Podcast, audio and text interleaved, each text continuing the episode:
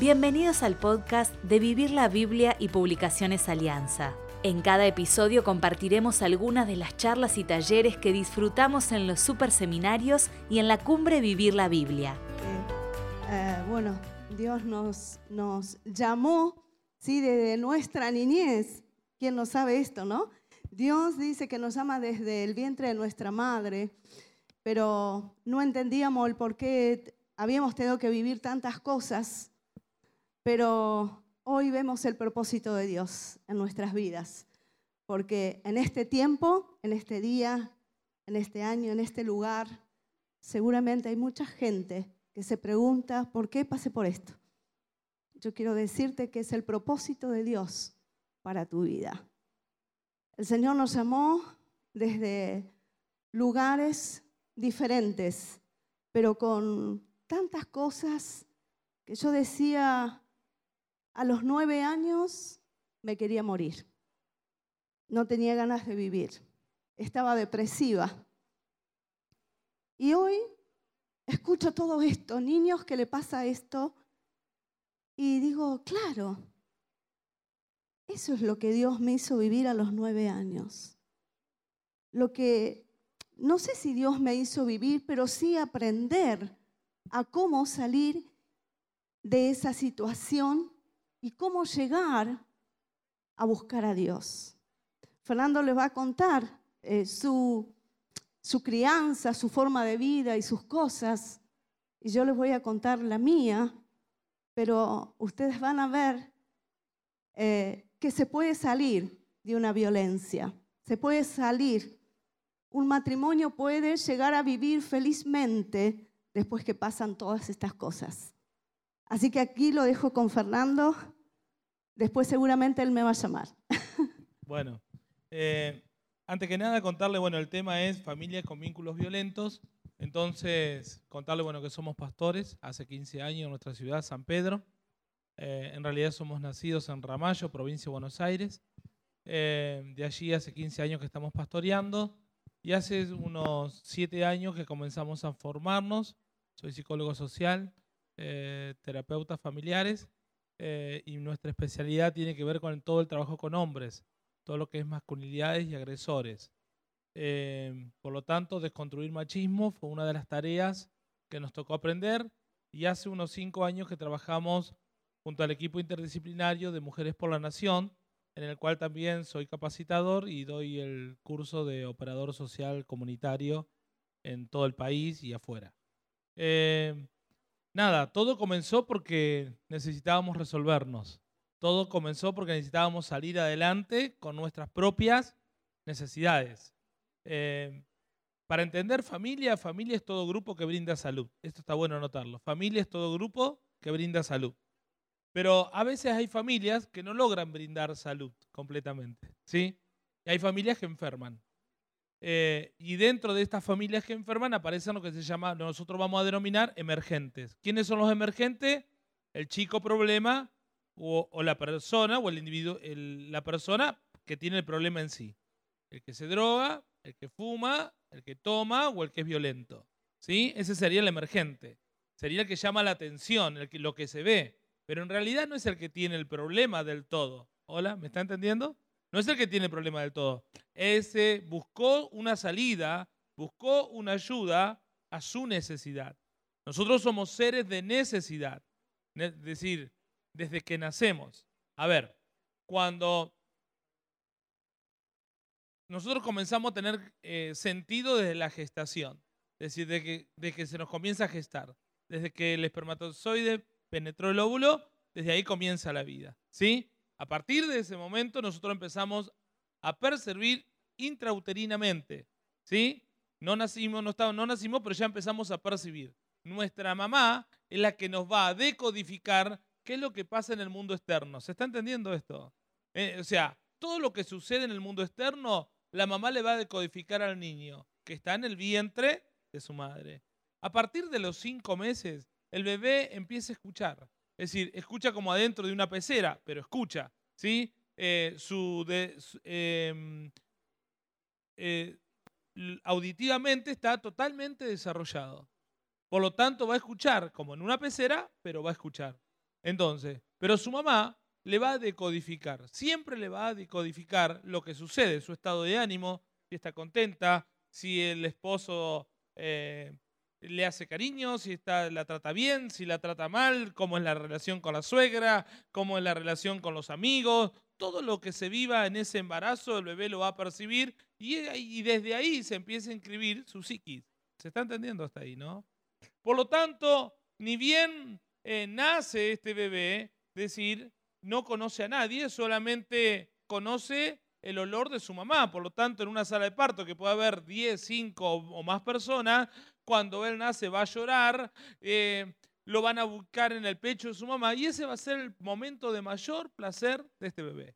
Momento de mayor placer que no se va a equiparar nunca ni al mejor beso, ni al mejor amigo, ni a la mejor relación sexual. Él va siempre a recordar eh, psíquicamente ese momento. ¿Se está entendiendo lo que digo? Entonces, siempre, pero siempre va a tratar de repetir ese momento, aunque no lo va a encontrar.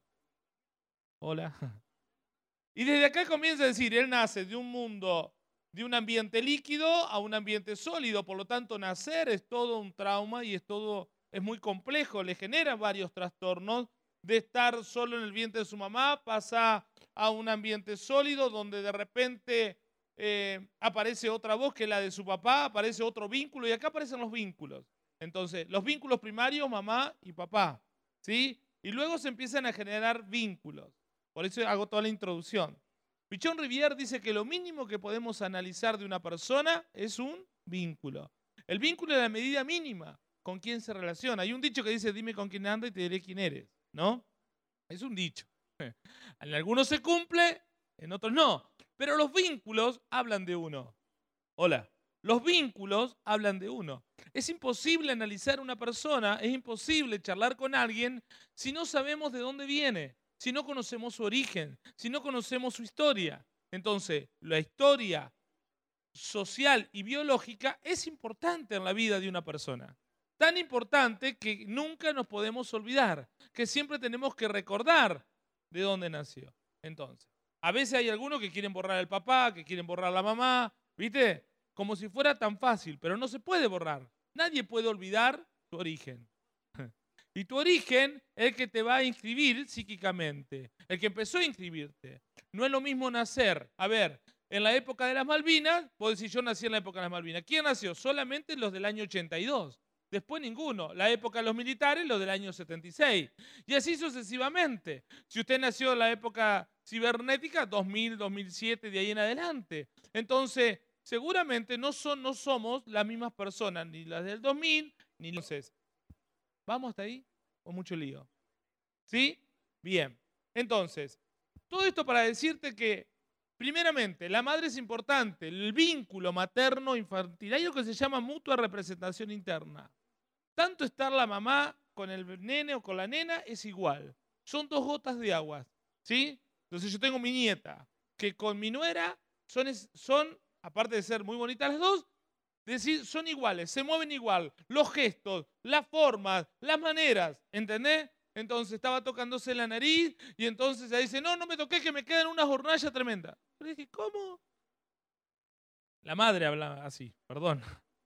Pero entonces, como la madre habla así, ella habla igual. Si la mutua representación interna la repite todo el tiempo. Son, y ella dice, pero yo le digo que no haga esto. Pero los chicos aprenden el 80% de lo que ven y el 20% de lo que le dicen. Entonces vos le podés decir de todo. Pero si vos no haces las cosas bien, el chico va a aprender lo que ve. Hola. ¿Se está entendiendo? La otra cuestión tiene que ver con mis necesidades. Todos necesitamos amor, protección, cariño, es decir, el cuidado y alimento. Todos necesitamos como estas cuatro cuestiones básicas, las necesitamos. ¿Qué sucede? Ningún padre puede cubrir 100% la necesidad de un niño, ninguno. Siempre nos falta alguna. Hay padres que le, le dan todo el alimento, le dan toda la protección, pero no le dan amor. Nosotros tenemos los chicos de la calle, que son los que no tienen cuidado, amor, ni afecto, ni nada, y ni nada, y tenemos los chicos de la llave, que son los que tienen de todo, pero están solos. Hola.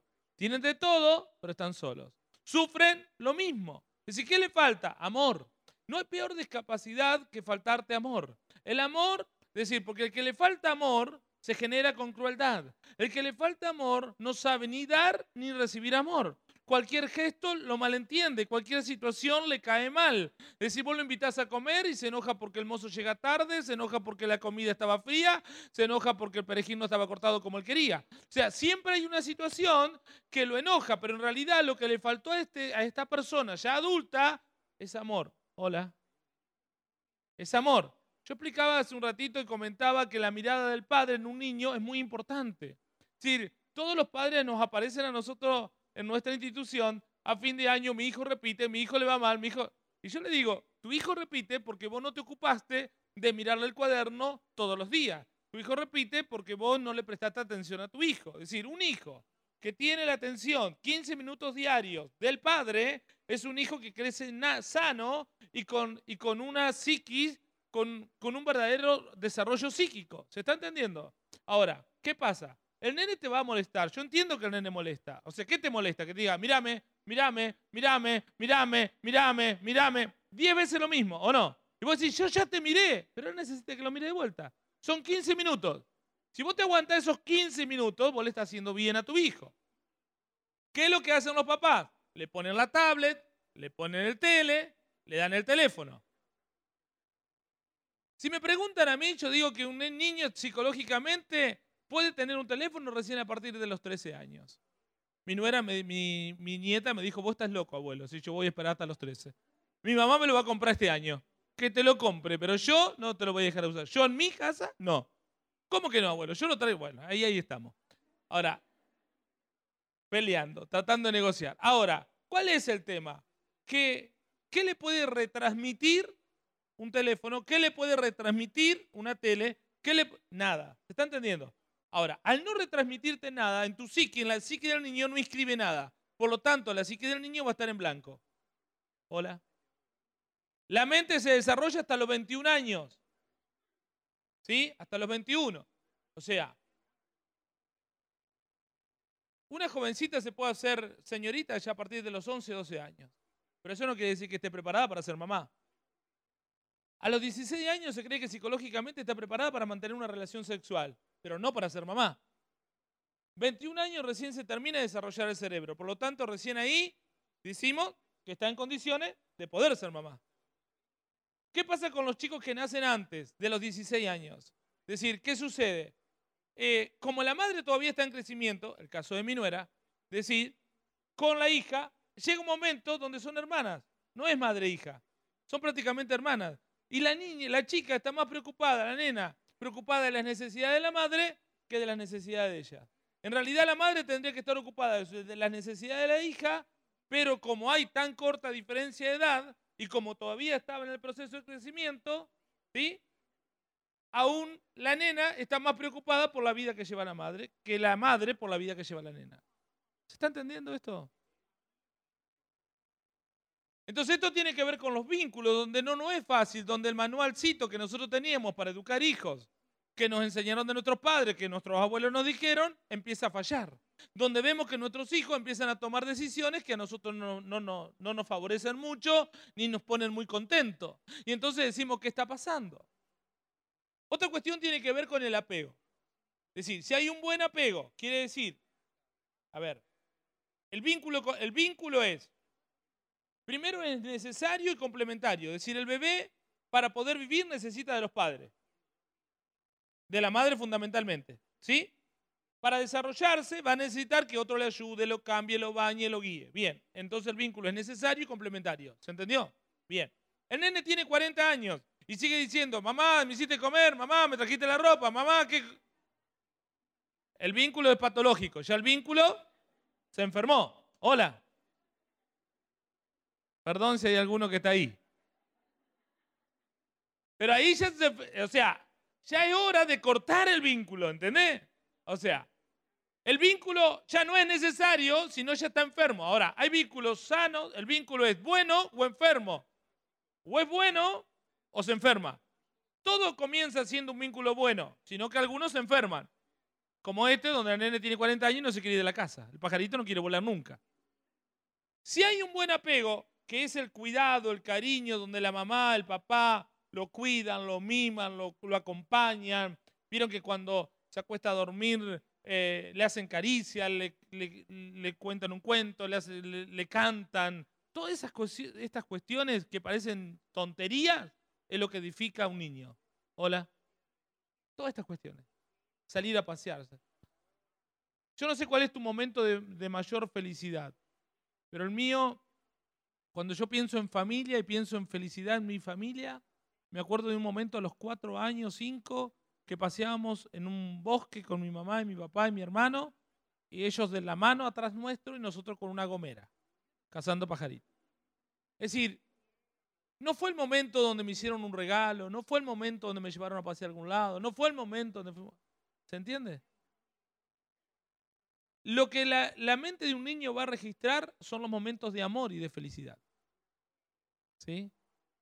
Hay una teoría que se llama la teoría de Haslow, Haslow, donde este científico hace un experimento y donde él toma un monito, es decir, el monito le pone una mamá, lo pone en una jaula y pone una mamá que lo alimenta, que solamente es una mona de alambre con una mamadera. Y del otro lado pone una mona de alambre pero con una felpita donde él va y se recuesta. Científicamente, el monito pasaba más tiempo con la monita donde se acariciaba la felpita que con la que se alimentaba. Por lo tanto, el alimento no es amor. ¿Se está entendiendo? ¿Qué decimos los padres? Pero yo te compro de todo, pero no te hago faltar nada. Eh, siempre trabajo, me rompo el lomo para que vos tengas todo. Hola, ¿cuántos papás han dicho esto alguna vez? Ah, yo solo ahora. Ahora séame sincero, ¿cuántos papás dijeron esto alguna vez? Ah, ¿viste? Todos lo decimos en algún momento. Porque en realidad vemos que el otro no, como que no valora. Ahora, yo quiero decirte, el alimento no se valora. El alimento tiene que ver con una condición que yo le tengo que dar. ¿Sí? Por lo tanto, él no lo va a valorar. ¿Sí? No, nunca va a valorar. Entonces, lo que él va a valorar son los gestos de amor. Y acá es donde nosotros fallamos. Nosotros no sabemos, a veces, a ver, no sabemos dar amor porque tampoco hemos, recibido amor. Y acá entra otra vez el problema. Yo le reclamaba a mi viejo, a mi papá, que nunca me dio amor. Pero un día me puse a buscar y a ver cómo había sido su crianza. Y descubrí a mi abuelo, que mi abuelo lo llevaba, nosotros fuimos creados en la zona de, dentro del delta del río Paraná, hay una zona que se llama la zona de isla, y dentro en esa isla eh, ellos tienen isla, tenemos, siempre tuvimos animales, y mi abuelo llevaba a su familia allá, los dejaba allá y a los tres meses lo iba a buscar. Mi abuelo se venía a andar de novio a la ciudad. Por lo tanto, mi abuela, imagínate la bronca que tenía, cuando él llegaba, para que no le dijeran nada, les pegaba todo. Entonces, mi abuelo nunca, mi viejo nunca tuvo amor, nunca tuvo afecto y lo único que él conoce como teoría en su vida es trabajar es trabajar para hacerle la riqueza a mi abuelo, porque los hijos trabajaron todos para hacerle la riqueza a él. En este contexto patriarcal y machista, ellos se educaron. Por lo tanto, él no tenía amor. Cuando económicamente estaban bien, en Ramallo hay una manzana donde vivía mi abuelo, eran todos coronel, vivía mi abuelo, mi papá, mi tía, mi tía, mi tío y toda la vuelta así, la primera manzana coronel. La segunda coronel, la tercera es coronel, la cuarta son Clark, que es una prima hermana. Es decir, esto del modelo patriarcal se maneja así. El dinero lo manejaba mi abuelo. Y mi abuelo repartía el dinero conforme él creía a cada uno de sus hijos. La casa donde vivíamos nosotros la diseñó mi abuelo, los muebles los compró mi abuelo. Imagínate lo contenta que estaba mi mamá con mi abuelo. ¿Se está entendiendo? Es decir, porque nadie podía cuestionar el modelo patriarcal. Mi tía una vez chocó volviendo con mi abuelo una noche de madrugada y mi tía reclamó de cómo habían chocado y de dónde. Y venían de un prostíbulo. Y, la excusa de él fue, pero vos no entendés, yo venía de llevar a papá. O sea, si papá decía había que ir al prostíbulo, había que llevar a papá al prostíbulo. Es decir, en ese modelo patriarcal, el viejo, que digo yo el viejo, siempre tenía la última palabra. El viejo siempre tenía la razón. Y se hacía lo que decía el viejo y no lo que decían todos los demás. ¿Se está entendiendo? Por lo tanto, dentro de ese modelo no había vacaciones, solo se conocía trabajar, se comía inclusive todo lo que decía el viejo y había que hacer lo que decía el viejo. ¿Hasta cuándo? Hasta que la abuela se muere, el viejo vende todo, ¿sí? Y se pone de novio de vuelta, se casó. Mi abuelo se casó siete veces. Y acá donde se termina de... Bueno, él, él cuando él creyó, vendió todo, los dejó sin nada a todos los hijos y ahora regrese cada uno como pueda. Y ahí empezaron tremendos problemas. Mi viejo se separa a raíz de todo esto. ¿Sí? Eh, entonces, el modelo aprendido tiene mucho que ver. ¿Sí? Esta es la historia de mi papá. Mi mamá venía de una familia con otro modelo, no patriarcal, sino con un matriarcado, donde mi abuela mandaba y decidía y organizaba todo. Mi papá, mi abuelo policía, tres hermanos, todos alcohólicos. Yo cuando estudié psicología descubrí por qué ellos fueron alcohólicos. Y todos murieron. Mi abuelo murió a los 50 años de coma etílico, mi tío a los 41 y mi otro tío a los 36. Todos con coma etílico. ¿Usted puede decir es una maldición? Sí, es una maldición. Pero también tiene un origen. La maldición no viene sin causa como el gorrión en su hogar. Dice Proverbio, tiene un origen. ¿Cuál fue el origen? Mi abuela. ¿Cuál era el, cuál era el problema de la abuela? La vieja era mala. Hola. La vieja era mala. Yo recuerdo que yo me encantaba ir a dormir con ella, pero de noche, me acuerdo si no me dormía, me pellizcaba. Imagínate, después que me pellizcaba, menos me iba a dormir. Quedaba con los ojos grandes así. Entonces, esa era la abuela. Recuerdo que mi abuelo, mi tío se compró, trabajó una vez y se compró una forá. ¿Se acuerdan? No sé si las conocen, las conocieron, una forá vieja. Nos llevó a pasear cerca del río. Como se acercó a la barranca, mi abuela le agarraron los nervios, le empezó a pellizcar y casi nos caímos de verdad en la barranca porque no lo dejaba frenar a mi tío, porque la, la vieja era mala. Entonces, ella logró enfermar a todo, el a todo el círculo de la familia. Ella lo enfermó. Bien, de ahí sale mamá. Pero mamá, siendo la emergente de la familia, buscando escapar, conoce a mi papá, 10, 12 años mayor que ella, mi mamá 16 años, el único que pasaba por la cuadra era mi papá, ¿me entendés? Y dijo, esta es la mía. Y se fue con mi papá. Ella me cuenta, dice, vos no sabés lo que fue la luna de miel. Yo no sabía nada. Yo sufrí. Dice, yo padecí, pero yo necesitaba escapar de mi casa. Porque el ambiente era horrible. ¿Sí? Entonces, cómo los vínculos te van enfermando, cómo los vínculos te van obligando a tomar un montón de decisiones que a veces vos no querés. Hola. Entonces el vínculo no es una cuestión menor, sino es una cuestión importante de analizar. Hay algo que se llama vínculo excitante. ¿Qué es un vínculo excitante? Es cuando vos te peleás con el otro, discutís. Pero en realidad te dice no te quiero ver más, sos una porquería, solo quiero y te reofende y te dice un montón de cosas feas. Es el típico que te llama por teléfono y te deja la cabeza así. En realidad esa persona vos decís no me quiere ver más. No, quiere estar más cerca tuyo que nunca. Lo que está haciendo psicológicamente es invadir tu psiquis, invadir tu mente para que vos pienses en él todo el tiempo y no te olvides. Hola. Es patológico, ¿no? Chequelete. Ahora, ¿conoce gente que lo hace? Es más normal de lo que nosotros creemos. Pero nosotros decimos, no, eso, eso pasa en la película. No, pasa. Y pasa todo el tiempo. Y hay gente que comienza una relación de noviazgo y luego empieza una dominación en el noviazgo. Y vos te das cuenta que, ya ese amor se va transformando. Nosotros decimos que violencia, te apretó un dedo, violencia. Hay seis tipos de violencia. Nosotros decimos que está la violencia simbólica. Si a vos no te pega, pero el osito que le regalaste le pegó 10 puñaladas. La foto que sacó con bola la hizo pedacito. Eso es violencia. La violencia económica, la violencia psicológica, la violencia física. ¿Sí? Todo esto es violencia. Vos decís, pero él me ama, pero te deja 10 pesos y quiere que le haga de comer. ¿Entendés? Hoy que te deje 50 igual no te alcanza. ¿Se está entendiendo? Entonces, eso es violencia. Eso se enoja si gasta de más, te controla todo. Bueno, eso es violencia económica. ¿Qué pasa? No, pero él es bueno, no me pega, me da un techo. Está bien, te da un techo todo, pero eso no quiere decir que vos vivas una vida de violencia. Estamos hasta ahí. Entonces, dentro del contexto familiar donde, eh, donde yo me voy a formar, se educó y se vivió con violencia. mi abuelo, mi bisabuelo era violento, mi abuelo era violento, mi viejo era violento. Mi viejo, recuerdo que yo tenía un perro, se llamaba Tigre, y el tigre mató una oveja, papá sacó la escopeta y mató al tigre.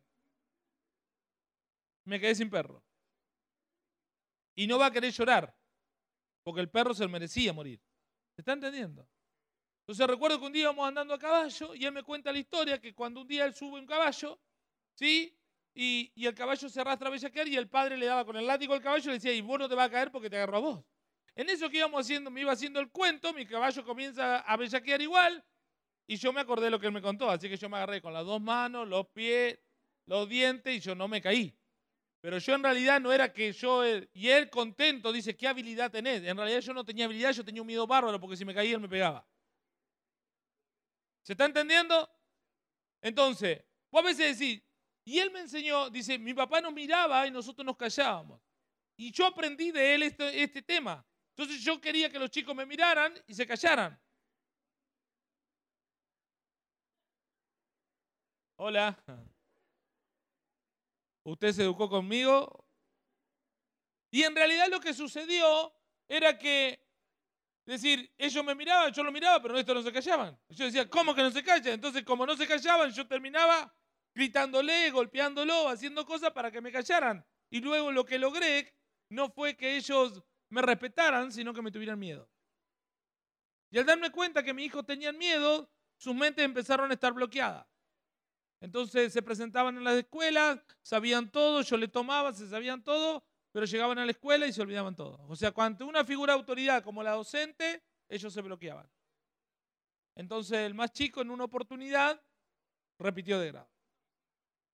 Y ante esta situación yo estaba desesperado porque yo le decía, si vos repetiste, mato. ¿Alguno dijo esta frase célebre alguna vez? Siendo un hijo de Dios. ¿Algún hijo se lo han dicho alguna vez? Bien. Ahora, es que es como que no medimos las palabras que decimos y no medimos las consecuencias. Entonces yo cuando tomé, empecé a tomar uso de razón de lo que estaba diciendo, ¿cuál era mi gran problema? Que él repitiera y se suicidara. ¿Por qué tenía miedo que se suicidara? Porque yo había tenido a los 18 años yo no encontrándole la vuelta a la vida, yo había intentado suicidarme. De hecho, intenté suicidarme y alguien me golpeó la puerta y yo acepté a Jesús ese día. Me llevaron a la iglesia, no sabía ni a qué fui, pero fui. Y bueno, y de ahí Dios cambió mi vida totalmente. Pero, por lo tanto, ese temor de que Él repitiera el camino que yo había, la misma decisión que yo había tomado, Él la podía haber tomado. Así que, pero como ya estaba estudiando y preparándome, decí, tomamos actitudes y entonces en ese día lo fui a esperar, lo llamé, no lo reté, me acuerdo, le pedí perdón por haberle dicho tantas veces, te voy a matar si te va mal. Me di cuenta que el que repitiera de grado seguía siendo mi hijo. Me di cuenta que aunque se equivocara y le fuera mal, seguía siendo mi hijo. Me di cuenta que él tenía oportunidades en la vida, que lo más importante era, tenerlo con vida y que él pudiera seguir creciendo. A veces como papá somos muy... Eh, no sé si es la charla, pero hay algo que se llama paternidad responsable. Es ser buenos padres. Y a veces ser buenos padres nos cuesta. Es que nadie aprendió a ser padre, sino que aprendimos con nuestra crianza y repetimos el modelo aprendido. Y este modelo aprendido no siempre es el mejor. A este modelo hay que criticarlo. Y acá es donde entramos en crisis de vuelta, porque muchos no se animan a criticar el modelo de crianza que tuvieron. Y insisten en repetir el modelo con el que ellos le enseñaron. Y acá es donde se generan los conflictos. ¿Por qué? Porque no es la época en que vos te educaron, no es la misma época que ahora. Pasaron muchos años, hay mucha modernización, las cosas han cambiado mucho, los tiempos son diferentes, hoy hay otras herramientas. Hola. Por lo tanto, vos tenés que permitir cuestionarte cómo te educaron. Y no te estoy hablando que vas a deshonrar a tus padres por decir, me pegó, me maltrató, no me habló. Hay padres que se enojan y no te hablan semanas enteras. Hay padres que se enojan y te cortan todos los recursos. Hay padres que se enojan y, toman medidas muy drásticas, aún siendo cristianos.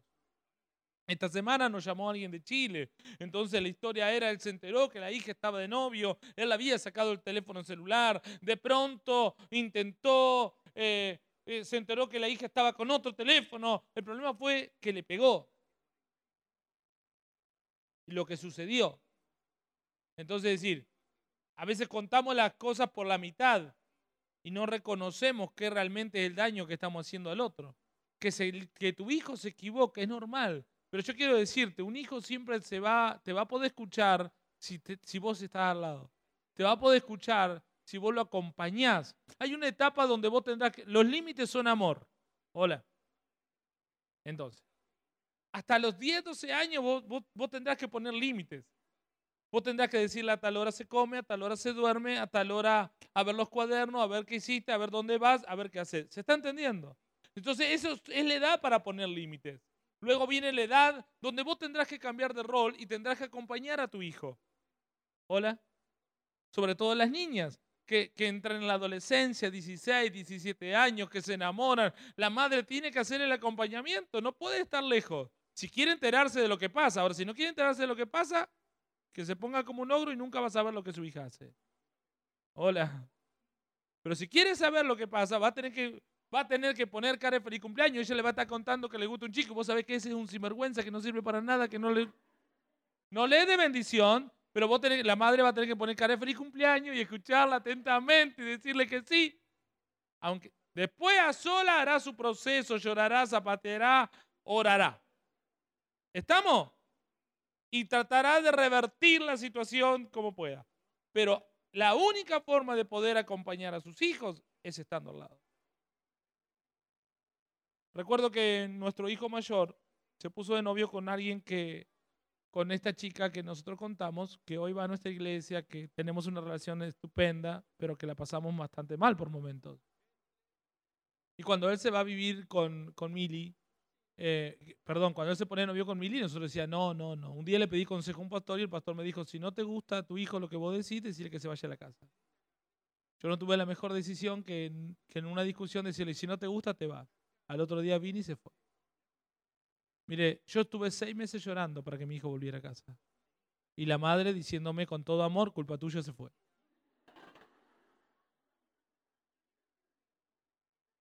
Imagínate que dormía con un ojo abierto, no sabía si dormirme o no dormirme.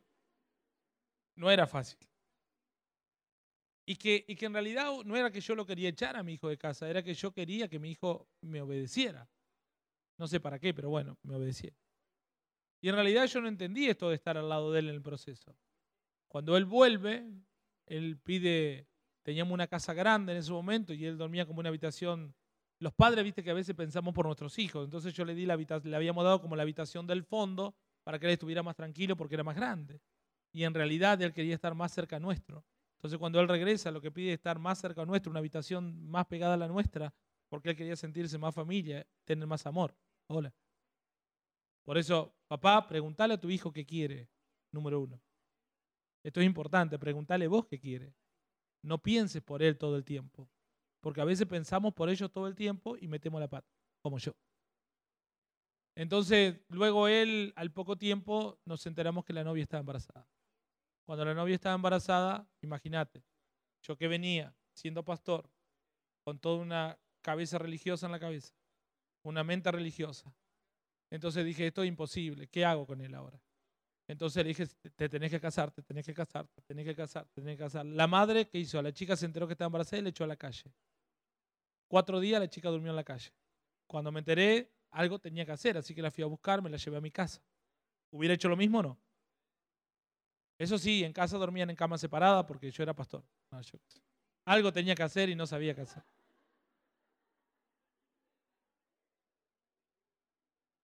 Yo tenía que hacer algo, usted entiéndame, póngase en mi lugar. Yo no, no sabía. Entonces dormía en la cama cucheta aparte con mi otro hijo. Hasta que se fueron a vivir solos y se fueron a vivir solos y dijimos, bueno, este es el momento, ahora sí, ordenamos la familia. Religiosamente pensé que la había ordenado. ¿Me está entendiendo? Dije, se casaron, tan, viven solos, mi nieta nace bien, está todo bárbaro. Al año vino el problema que nuestro hijo, un día lo fuimos a buscar, no lo encontramos por ningún lado en una Navidad. Y, y de repente, eh, bueno, hasta lo último busqué en los amigos, la suegra, por todos lados, no estaba, no estaba, ella no nos atendía el teléfono, voy a la casa, bueno, vivía como en un condominio, así que logro que me abran la puerta, logro pasar y le digo, Mili, sé que estás adentro, abrime, yo entro, abrime, abrime. Y ahí fue donde yo de alguna manera tomé como la decisión de, entrar y, cuando entro me encuentro que él estaba, estaba, estaba, estaba tirado en la cama. Entramos y él dice, por favor, eh, sáquenme de acá. Yo no entendía nada y entonces él empieza a contar. Él estaba cortado, ella lo, lo había cortado con un cuchillo. Ella lo tenía hace tres días encerrado. Me dijo, hay días que no como. Hay días y empezó a contarnos. Y ella repitió el modelo aprendido, donde su padrastro la mataba a palo, donde su madre la golpeaba todo el tiempo, donde es hermosa, pero repitió el modelo aprendido con su esposo. Ella vio lo que su madre hizo con sus maridos. Por lo tanto, ella trató a su marido y a nuestro hijo en este caso como lo trataba ella. ¿Se está entendiendo lo que digo? Y entramos en crisis otra vez, porque no sabíamos qué hacer. Y tuvimos, y él dijo, por favor, sáquenme de acá. Así que llamamos a los padres de ella, y ahí eh, a él lo llevamos. Seis años nos llevó a recuperar a Agustín.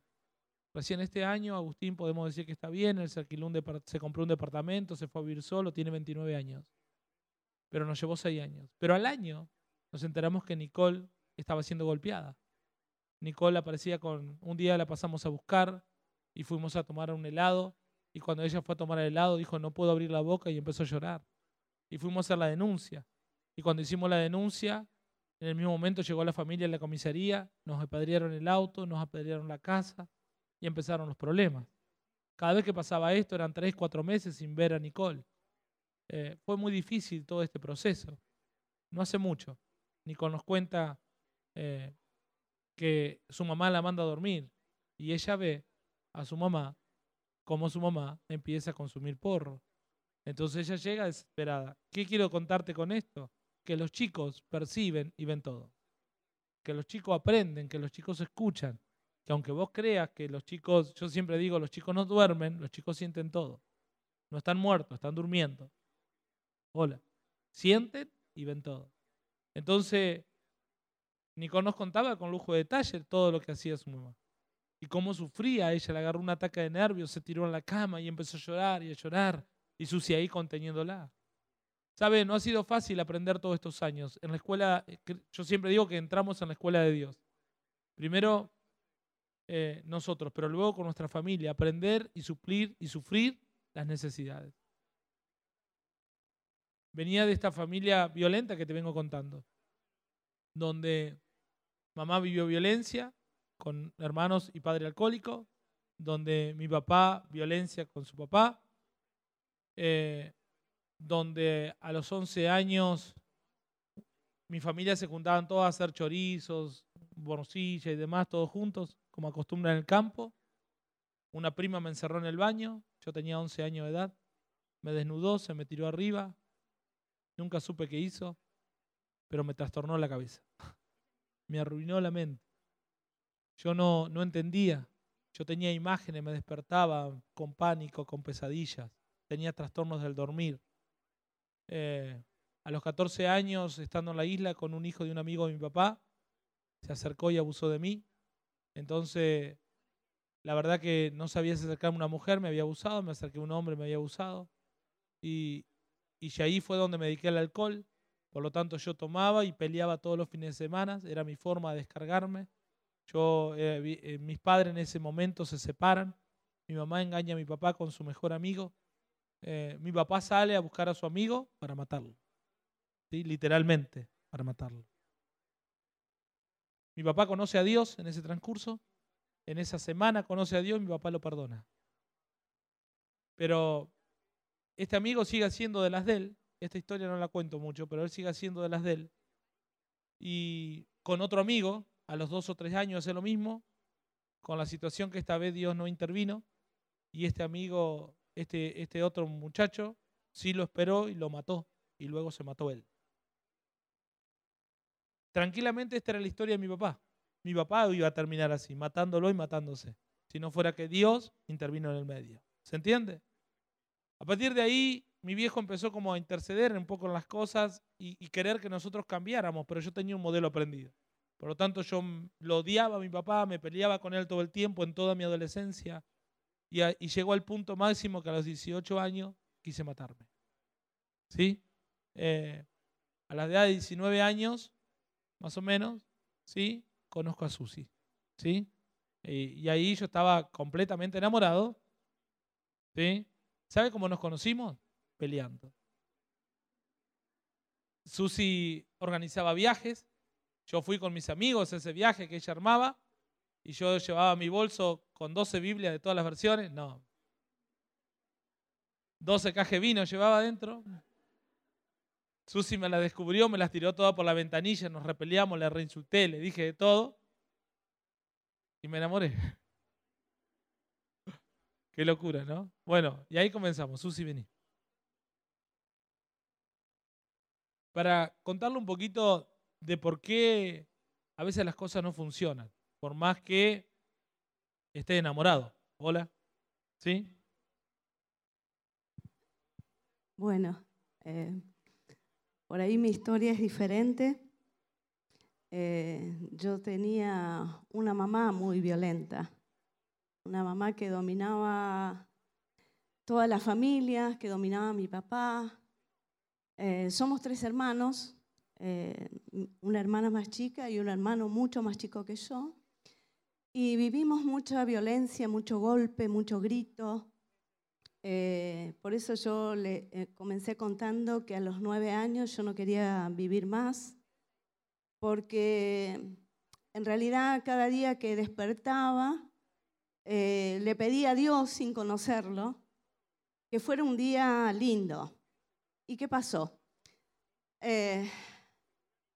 Mi mamá se levantaba por ahí mal y comenzaba a golpear puertas, comenzaba los gritos, comenzaba a decir cosas, a insultarnos. Nosotras éramos chiquitas y mucho no entendíamos.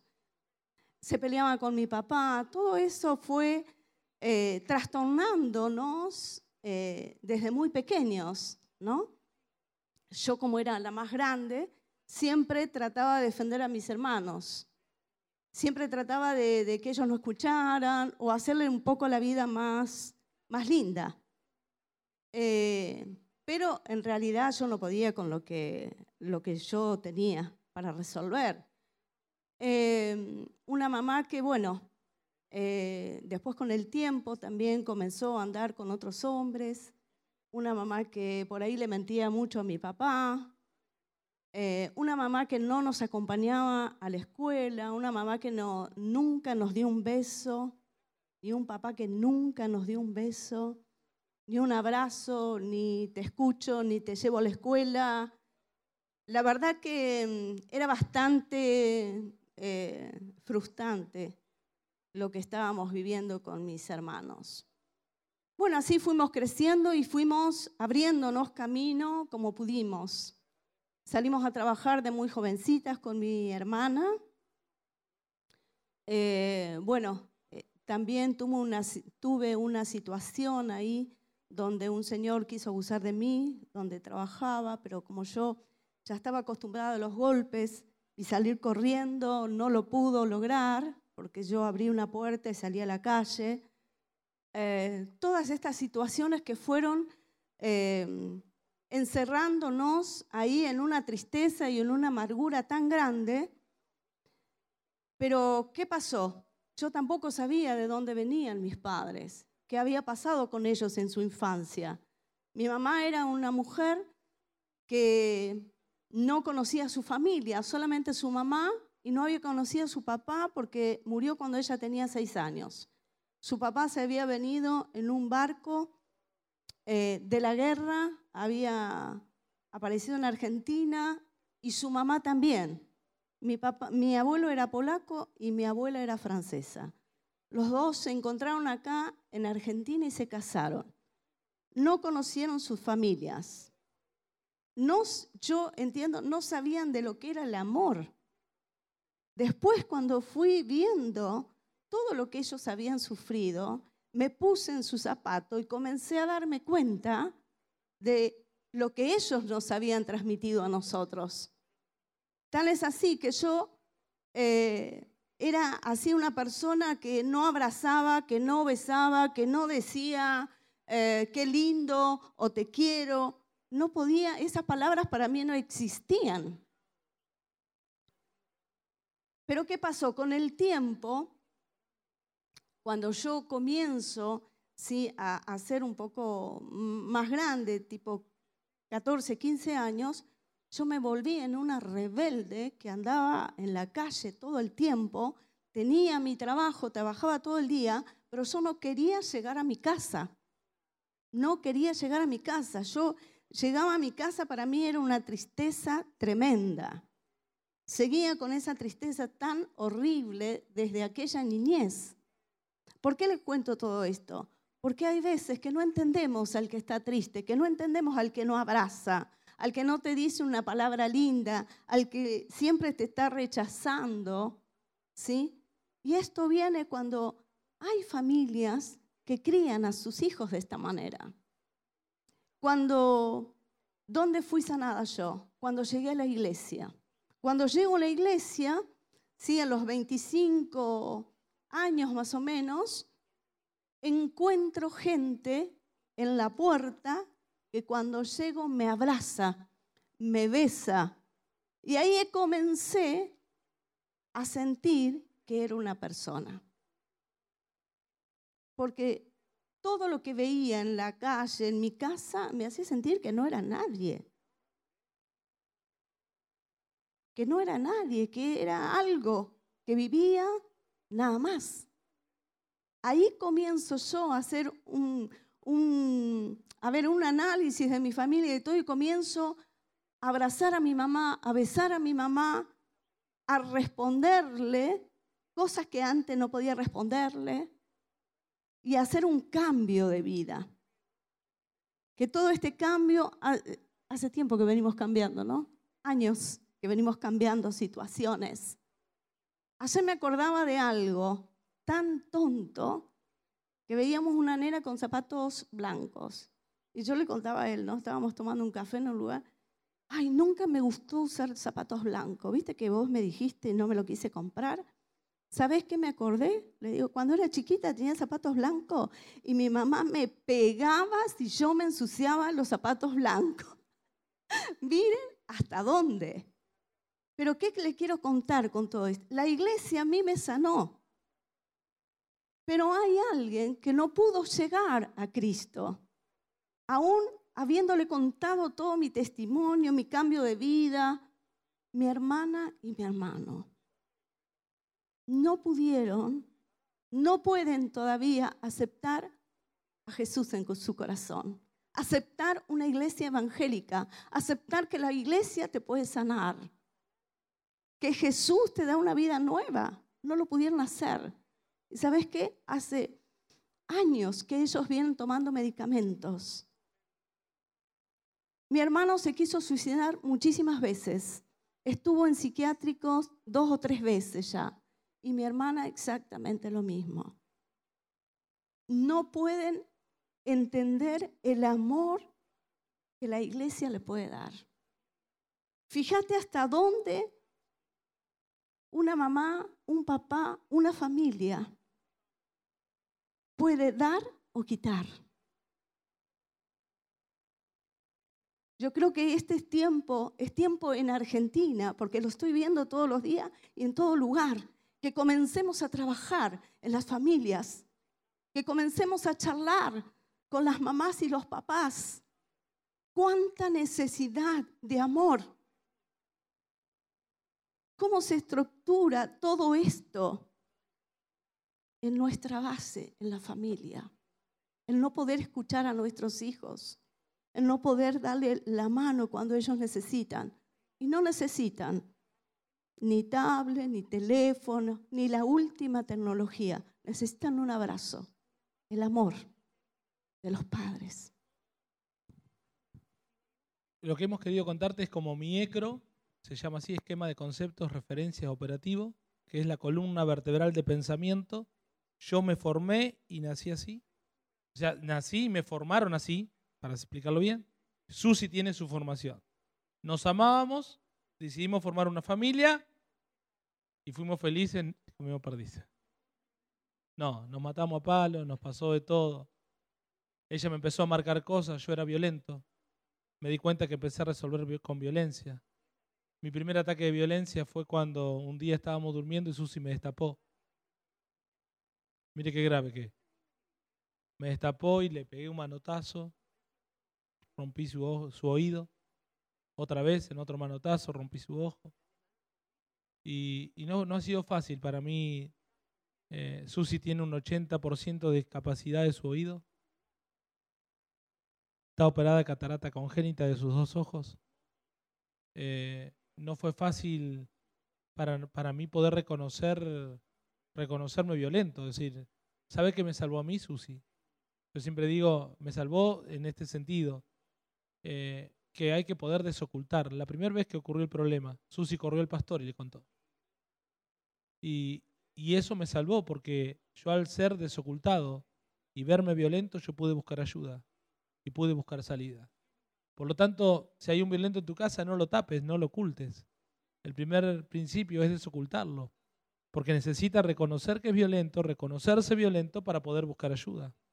Entonces, con el tiempo y en Dios, yo ya no era un violento físico, pero había otras actitudes de violencia, hay otros tipos de violencia que te conté. Yo aún seguía teniendo el control, el poder de todo, porque lo había aprendido así. Entonces recuerdo que una vez Sus invitó a alguien a hablar sobre violencia. Yo estaba enfermo y no me podía mover, y cada vez que esta mujer hablaba me molestaba, pero yo no podía moverme. Entonces no me quedó otra que escucharla. Pero, y a los pocos días Susi dijo, bueno, vamos a empezar a estudiar, Fer, dale. Y yo no quería, y discutimos, y me acuerdo que ella se plantó y dijo, yo voy a ir, y la traje. Y, y cuando escuché, escuché hablar a alguien sobre abusos, y por primera vez yo pude empezar a contar lo que no podía hablar. ¿Sabe que nos cuesta poner en palabras lo que nos pasa? Años sin poder contarle a nadie que yo había sido abusado. Mi familia era una familia machista, ¿qué le iba a contar? ¿Que me abusó una mujer? ¿Me iban a tratar de gay? ¿O de homosexual? ¿O de lo que fuera? Luego contarle que me abusó un hombre, mi familia en el mismo contexto, ¿qué me iba a decir? Que era un homosexual. Por lo tanto, yo nunca me animé a hablar, nunca me animé a decir nada. ¿Se está entendiendo? Entonces, los contextos hacen que vos no puedas abrir la boca. Entonces, yo no pude nunca poner en palabras qué me sucedía. Cuando empezamos a vivir eh, toda esta situación, decir, menos mal que Susi buscó ayuda, menos mal que ella contó, que pudo hablar lo que sucedía en casa. Y al, y al poder hablar, es donde pudimos empezar a resolver. Ahí empezamos a prepararnos, ahí empezamos a contar, ahí empezamos a hablar. No ha sido fácil, pero fue bueno, fue sano. El problema de la iglesia de hoy en Argentina es que la iglesia no puede abrir la boca. La iglesia no puede, estamos ante una iglesia perfecta, ante una iglesia que no se equivoca, ante gente que son inmaculadas, pero no se dan cuenta que detrás de ese inmaculado hay un error, hay un problema. No estamos para contar la costilla a nadie, pero mire qué tan simple es si nosotros podemos reconocer nuestro problema, nos arrepentimos, Dios nos perdona y su sangre nos limpia de todo pecado. Ese es el proceso. Pero nos hemos olvidado de parte del proceso y entonces queremos ser perfectos.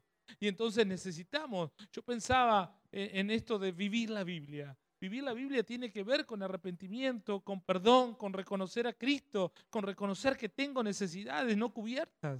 ¿Cuál es el problema si yo, mire, si usted se analiza, usted va siempre corriendo tras la necesidad que no tiene cubierta? Usted hoy quiere comprarse un auto, tiene el auto, al otro día está mal. Usted quiere la casa, tiene la casa, al otro día está mal. Usted tiene, y siempre va en busca de lo que no tiene. Va a querer cubrir su necesidad. Yo digo, quien no conoce su necesidad no tiene su identidad resuelta. Usted tiene que saber cuáles son sus necesidades y no reemplazarla con pseudo necesidades.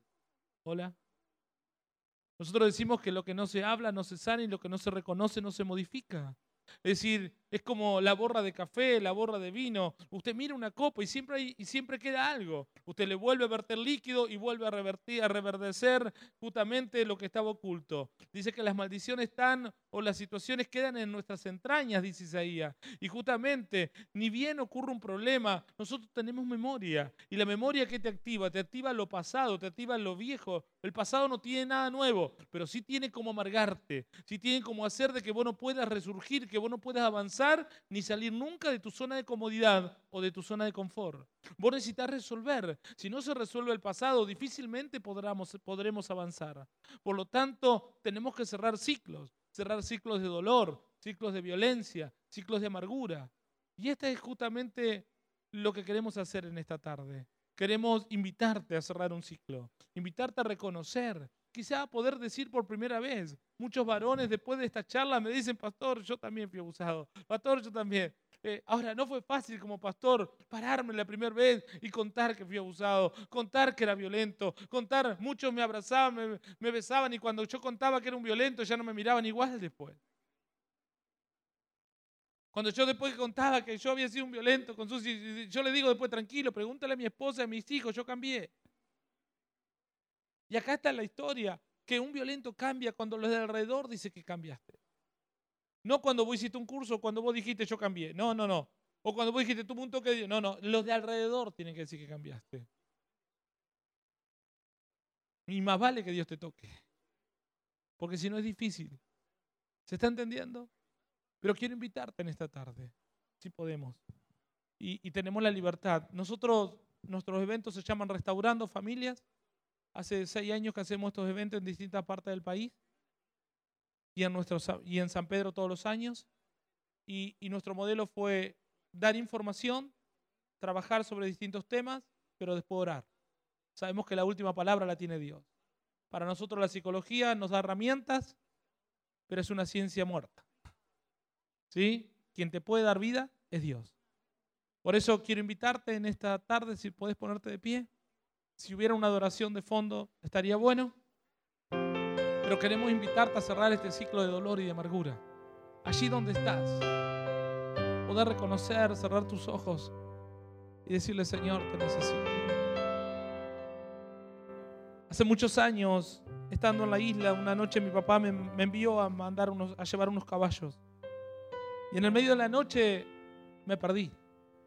Y al perderme en ese lugar, veía los camalotes secos, hacen un reflejo y parece que hay agua todo alrededor. Así que yo creí que estaba rodeado de agua y que no tenía salida. Era muy entrada la madrugada y empecé a ver de muy lejos un farol. Y, y empecé a ver la lucecita de a poco que se acercaba, pero de pronto escuché una voz. Y ese era mi papá pronunciando mi nombre, diciendo, Fernando, ven. Yo quiero decirte que Dios viene a buscarte y Dios te va a llamar por tu nombre. Dios viene a llamarte. Decirte, hoy es tiempo de sanar heridas, hoy es tiempo de cerrar ciclos. Hoy es tiempo de que tus entrañas sean sanas de verdad. Porque Dios te quiere para un tiempo mejor. Tú tienes la, salida, tu, tu vida está en la cápsula de una sanidad para alguien, para alguien que está viviendo un problema, que está viviendo un tormento. Yo por años no entendí por qué vivía todo lo que vivía. Pero luego supe que era que Dios me estaba preparando para un tiempo, para una generación que iba a vivir lo mismo o peor que nosotros, que necesitaba una palabra. Estaba peleando en la calle, en un, perdón, en un cumpleaños, y alguien me dijo, qué pena verte borracho, qué pena verte de esa manera siendo tan inteligente.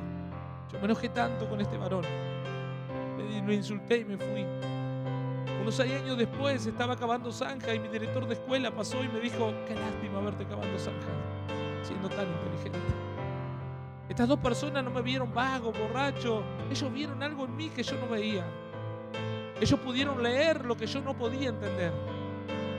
Dios usó a estas personas para que pudieran hacer una lectura en mi vida.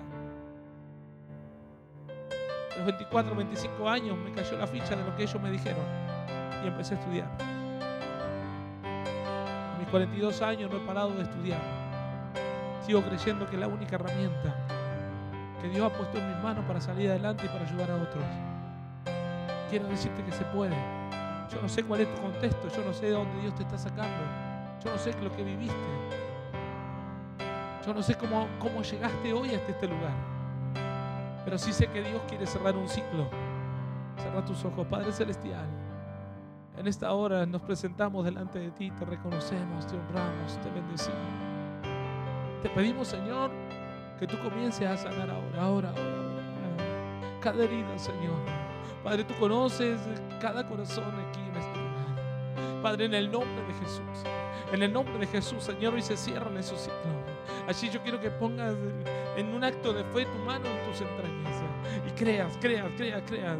Que cuando tu mano toque tus entrañas, vas a ser sano, ser libre, ser libre de todo dolor, de toda actitud, de toda mala situación. Hoy se rompe toda maldición, todo yugo, toda atadura, Señor, trae libertad ahora, ahora, ahora, ahora, ahora. Comienza a bendecir, Señor. Comienza a romper, Padre, Uriando, Ramacanda, Ramacaya, porque aunque tu madre y tu padre te dejaran, oh Dios, con todo el amor te recogió. Dios, con todo el amor te cubrió. Este es el mejor tiempo de Dios para tu vida. Oh, no estás muerto, estás vivo. Dios te toma de la mano derecha. Él comienza a enderezar lugares torcidos. Él va delante de ti. Oh, los cerrojos se comienzan a romper. Bienvenido Espíritu Santo. Señor, comienza a traer libertad ahora, ahora, ahora, ahora, ahora. Comienza a traer libertad ahora a su vida. Papá, oh, en el nombre de Jesús, renueva, renueva su mente, renueva su corazón, quiebra todo yugo.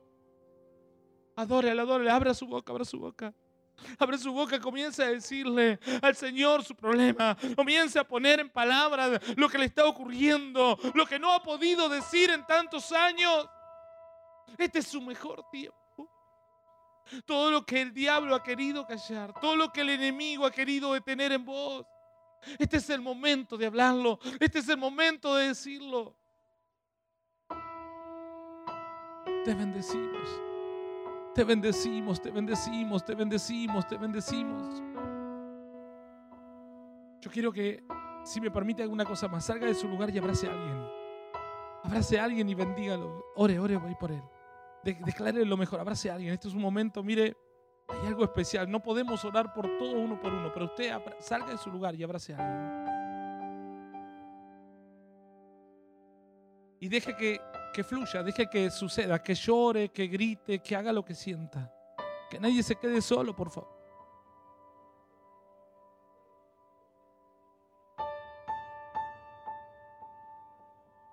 Fidelidad es grande, tu fidelidad incomparable Nadie como tú, bendito Dios, grande es tu fidelidad. Tu fidelidad es grande, tu fidelidad incomparable. Nadie como tú Bendito Dios, grande es tu fidelidad. Gracias Señor. Bendito eres, bendito eres. Señor, anda, ramacanda, ramacanda. Señor, tú estás aquí. Tú estás aquí, tú estás aquí.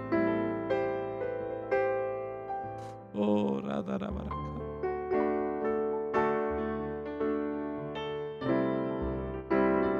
en ese momento cuando estabas solo, cuando creíste que nadie te vio, que nadie te escuchó. Un momento quiero que veas la mano de Dios obrando a tu favor, la mano de Dios cuidándote, la mano de Dios protegiéndote.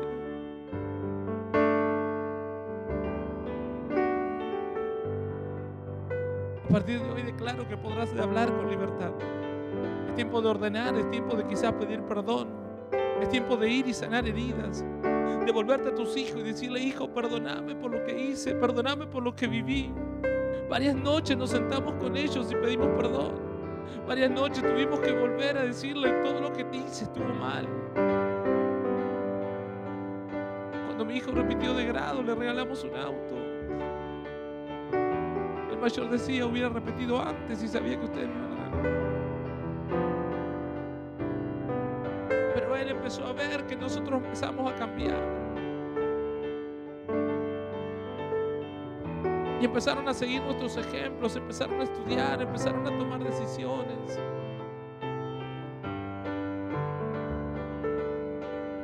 Yo no sé cuál era tu expectativa, pero quiero decirte que se puede. De no saber qué hacer un día, empecé a escribir un libro, llevo cinco libros escritos no porque yo sea un gran escritor. Tiene que ver porque la necesidad es tanta, los problemas son tantos, que a veces no llegamos a hablarle a todos. Nos desespera ver familias arruinadas. Nos desespera ver que la última, que la primera salida sea la separación cuando es la última. Nos desespera ver que ante cualquier tenemos que aprender a resolver. Tenemos que aprender a resolver. Yo sé que enojarse es natural, pero la ira va más allá del enojo, son los malos pensamientos. Es tiempo de empezar a ordenar, a resolver. Y no todos tenemos el dominio propio de enojarnos y empezar a orar. No todos tenemos el dominio propio de enojarnos y agarrar la Biblia. No, lo que menos hacemos es eso. Por lo tanto, quiero decirte que cuando te enojes, vos pienses en las cosas buenas. Vos, quiero decirte que ahí es donde hay que tener un escape de salud y hay que salir de ese lugar. Pero te quiero dejar un deber esta tarde, que cuando llegues y si ahí te sientes con tu familia, puedes hacer este análisis. Y si te equivocaste, es de hombre reconocer que te equivocaste. Es de hombre decir perdón. Es de hombre decir aquí estoy. Decir, vamos a empezar de vuelta y voy a tratar de ayudarles. Yo quiero ser un ejemplo para ustedes en un problema. Dios les bendiga. Gracias por invitarme.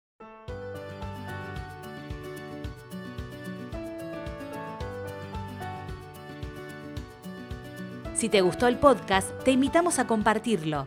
Seguinos en Facebook, Vivir la Biblia y Publicaciones Alianza. Para más información, visita www.publicacionesalianza.com.